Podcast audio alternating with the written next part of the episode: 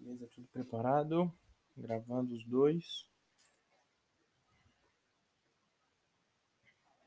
Mais pra cá assim, né? Beleza. Salve, salve, rapaziada do Esportes ao Redor, tudo bem com vocês? Meu nome é Rodrigo e hoje eu vim falar do último UFC que teve, né, no último sábado, e também é, da Fórmula 1 que aconteceu no último final de semana, né? No sábado e domingo, sábado teve o classificatório e domingo a corrida. Começando pelo UFC, na luta principal tivemos Stipe Miocic e Francis Ngannou na disputa é, o cinturão dos pesos pesados do UFC, a principal organização de MMA do mundo. E essa luta era uma revanche, né? Na primeira luta, o Miocic dominou o Ngannou por 25 minutos e saiu vitorioso. Muita gente esperava de novo um passeio do Miocic, como a gente viu na última luta entre eles.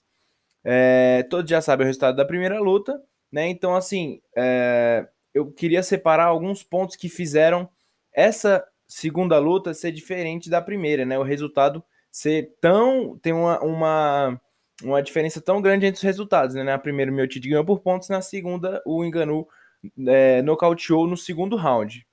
Primeiro, o Miotite jogou muito confiante, cara, com a mesma estratégia de antes fintar em cima, derrubar e dominar o Enganu no solo com ground and pound ou com wrestling na, um wrestling na grade.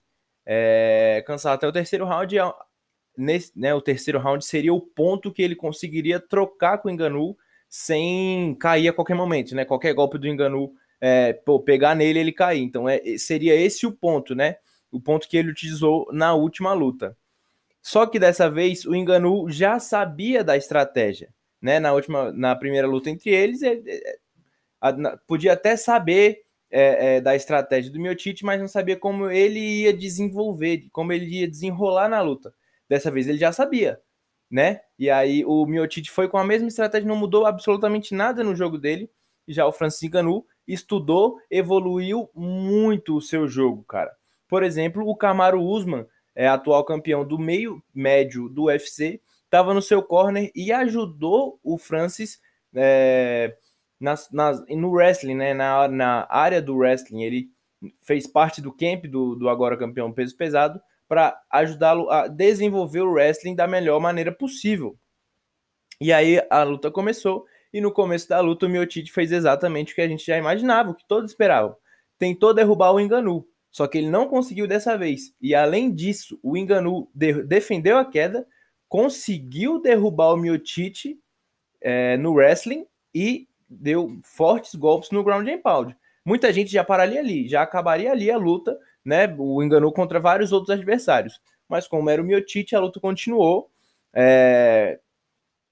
No decorrer da luta, o enganou foi dominante. O Miotite travou um pouco, né? Nessa, nessa tentativa de, de, de, de botar para baixo, porque viu que da primeira vez, das, das duas primeiras vezes que ele tentou, não deu certo. Então, assim, a luta ficou predominantemente em pé, e aí favoreceu muito o Enganu, que ainda estava com os braços frescos, não tinha feito muito esforço ainda, e aí estava com ainda o seu punch no máximo, né? Porque assim, até quando ele não tá com o punch no máximo, ele é surreal, fora do comum. E aí, quando tá descansado, quando tá, quando tá com o seu poder no máximo, cara, não tem qualquer ser humano no mundo que consiga é, ganhar do Enganu em pé, saca? Eu acho que realmente não existe.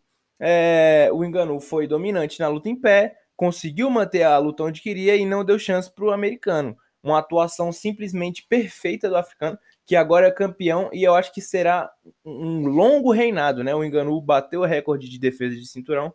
Eu acho que agora o, o, o Miotite, perdão, bateu o recorde de defesa do cinturão. E agora eu acho que o Enganu vai fazer isso. Eu acho que vai bater o novo recorde do Miotite eu acho que ele realmente só pode ser parado por John Jones. É, essa luta aí que tá. Né, muita gente fala que vai acontecer, outras pessoas falam que não vai acontecer, enfim, tá rolando uma negociação. O Jones, que é um caminhão de dinheiro, né? E aí o, o engano por isso não quer ficar muito atrás. Então, assim, é uma luta que muitos esperam, mas a gente não sabe se vai sair. Se sair, ótimo. Se não sair, eu realmente acho que o Enganu vai, cara, permanecer por muitos anos com o cinturão dos pesos pesados. Nesse mesmo evento, tivemos o brasileiro Vicente Luque dominando o ex-campeão meio-médio Tyron Woodley, é, que agora tem sua situação muito complicada, né? No decorrer da carreira. Ele que já é um cara é, tem tá beirando os 40 anos, né? Tem um salário muito alto por já ter sido campeão. É, no momento que o UFC vem demitindo a maioria dos, dos seus, não a maioria dos seus lutadores, né? Mas a maioria dos lutadores que vêm em fases ruins. E ele é exatamente o perfil que o UFC busca é, é, dispensar, né? Então, assim, é um cara que já tá beirando os 40 anos, não tem muito mais o que fazer no, no mundo do MMA, né? Então vai se aposentar logo, tem um salário muito alto e não tem uma boa relação com a organização, né? Ele veio do Strike Force ali e tal, nunca teve uma boa relação com o Dana White, com os matchmakers, e aí eu realmente acho que é, ele vai ser mandado embora. Para mim, ele já teria que ter sido mandado embora na última rodada, quando ele perdeu pro, Kobe, pro Gilbert Durinho, né? Que ele perdeu pro Camaro Usman, Kobe Covington e Gilbert Durinho. Então, assim, mano, é, é difícil, né? Eu acho que o UFC fez bem em casar essa luta dele com o Vicente Luke, para o Vicente Luke conseguir né, subir alguns degraus na categoria. E agora realmente acho que pro Tyron Woodley é fim de papo, pelo menos no UFC, tá? O Thomas Almeida também lutou nessa luta contra o Shannon Malley e realmente sem palavras, sabe? A atuação perfeita do Sugar Shannon Malley dominou o brasileiro, nocauteou assim de uma forma espetacular, cara. Não, não tenho o que falar da atuação do Shannon Malley. Muito triste pro Tominhas, né? Que vem de uma fase muito ruim, era uma. Não sei se ainda é, né? Mas era considerado uma promessa do MMA brasileiro, vinha invicto, todas as suas derrotas são no UFC e tal. Mas realmente vem de uma fase muito ruim, muito complicada. E também tem sua cabeça em jogo no UFC. Eu acho que a situação dele, por não ter um salário tão alto, é, se até tem uma boa relação ali com o evento, né? É novo, não tem nem 30 anos. Eu acho que a situação dele comparada com a do Tyron Woodley é, é, não é boa, né? Mas é melhor que a do Tyron Woodley. Então, assim, ele tem chances de. É isso que eu quis dizer. Ele tem chance de continuar no evento. O Tyron Woodley, para mim, não, não tem nem essa possibilidade. Passando para a Fórmula 1, tivemos a última corrida, a corrida no último final de semana, né? Um, um, um começo de temporada, primeira corrida da temporada, e eu estava muito ansioso para essa corrida e para todas as mudanças que ocorreram no grid né, na intertemporada. É, equipes novas, pilotos novos e carros diferentes, apesar do mesmo regulamento. Né? E lembrando que o regulamento era para mudar esse ano, ano passado, né, do, do ano passado para esse ano, mas devido à pandemia, aos cortes de gastos das, das empresas, eles resolveram jogar para 2022 para terem mais tempo, né, para se organizar melhor e tal e aí o regulamento vem para a próxima temporada. E mesmo assim, muita coisa nova é, na temporada, né? Aconteceu assim, que eu já falei, né? Carro, papo, não sei o quê. Mas o resultado foi o mesmo, cara. Lewis Hamilton ganhou novamente a corrida. Eu acho que assim, vai ano, vem ano, muda tanto, muita, muita coisa, mas o cara é o cara e não tem jeito, né? É, o Verstappen liderou boa parte da corrida, mas no fim o que conta é quem cruzou a linha de chegada primeiro, e quem fez isso foi o Hamilton.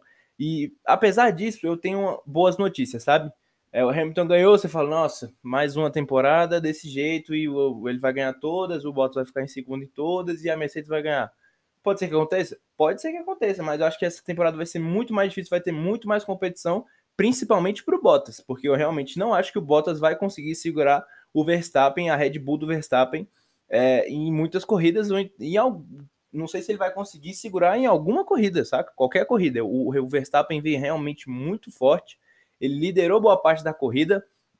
Na estratégia, a Red Bull é, falhou um pouco ali, aí o Hamilton passou. Ele conseguiu a ultrapassagem em cima do Hamilton, mas aí a Red Bull preferiu deixar o Hamilton passar de novo, porque o Verstappen é, ultrapassou por fora ali da, da corrida, podia tomar uma punição. O Verstappen ficou muito chateado, né? Eu concordo com ele é, pod poderiam ter deixado o Verstappen é, com pneus novos tentar abrir a distância de 5 segundos, que seria a punição que ele levaria, que talvez ele levasse por ter feito essa ultrapassagem. Eu realmente acho que ele não levaria essa ultrapassagem, então falha duas vezes da Red Bull. Falha na estratégia e falha em deixar o Hamilton retomar a ponta. É, a Mercedes não é tão dominante como antes, a Red Bull foi um adversário muito difícil, como eu falei. E além disso, a McLaren parece muito competitiva. A Ferrari parece estar de volta ao pelotão na frente. Então, assim, eu acho que a gente tem realmente um campeonato, temos uma disputa verdadeira esse ano. Beleza? Então é isso, rapaziada. Espero que vocês tenham gostado. Atualizei vocês sobre o UFC, sobre a Fórmula 1. E assim que tiver o próximo evento, eu vou postar outro vídeo, outro podcast, né? E é isso aí, rapaziada. Valeu, um abraço.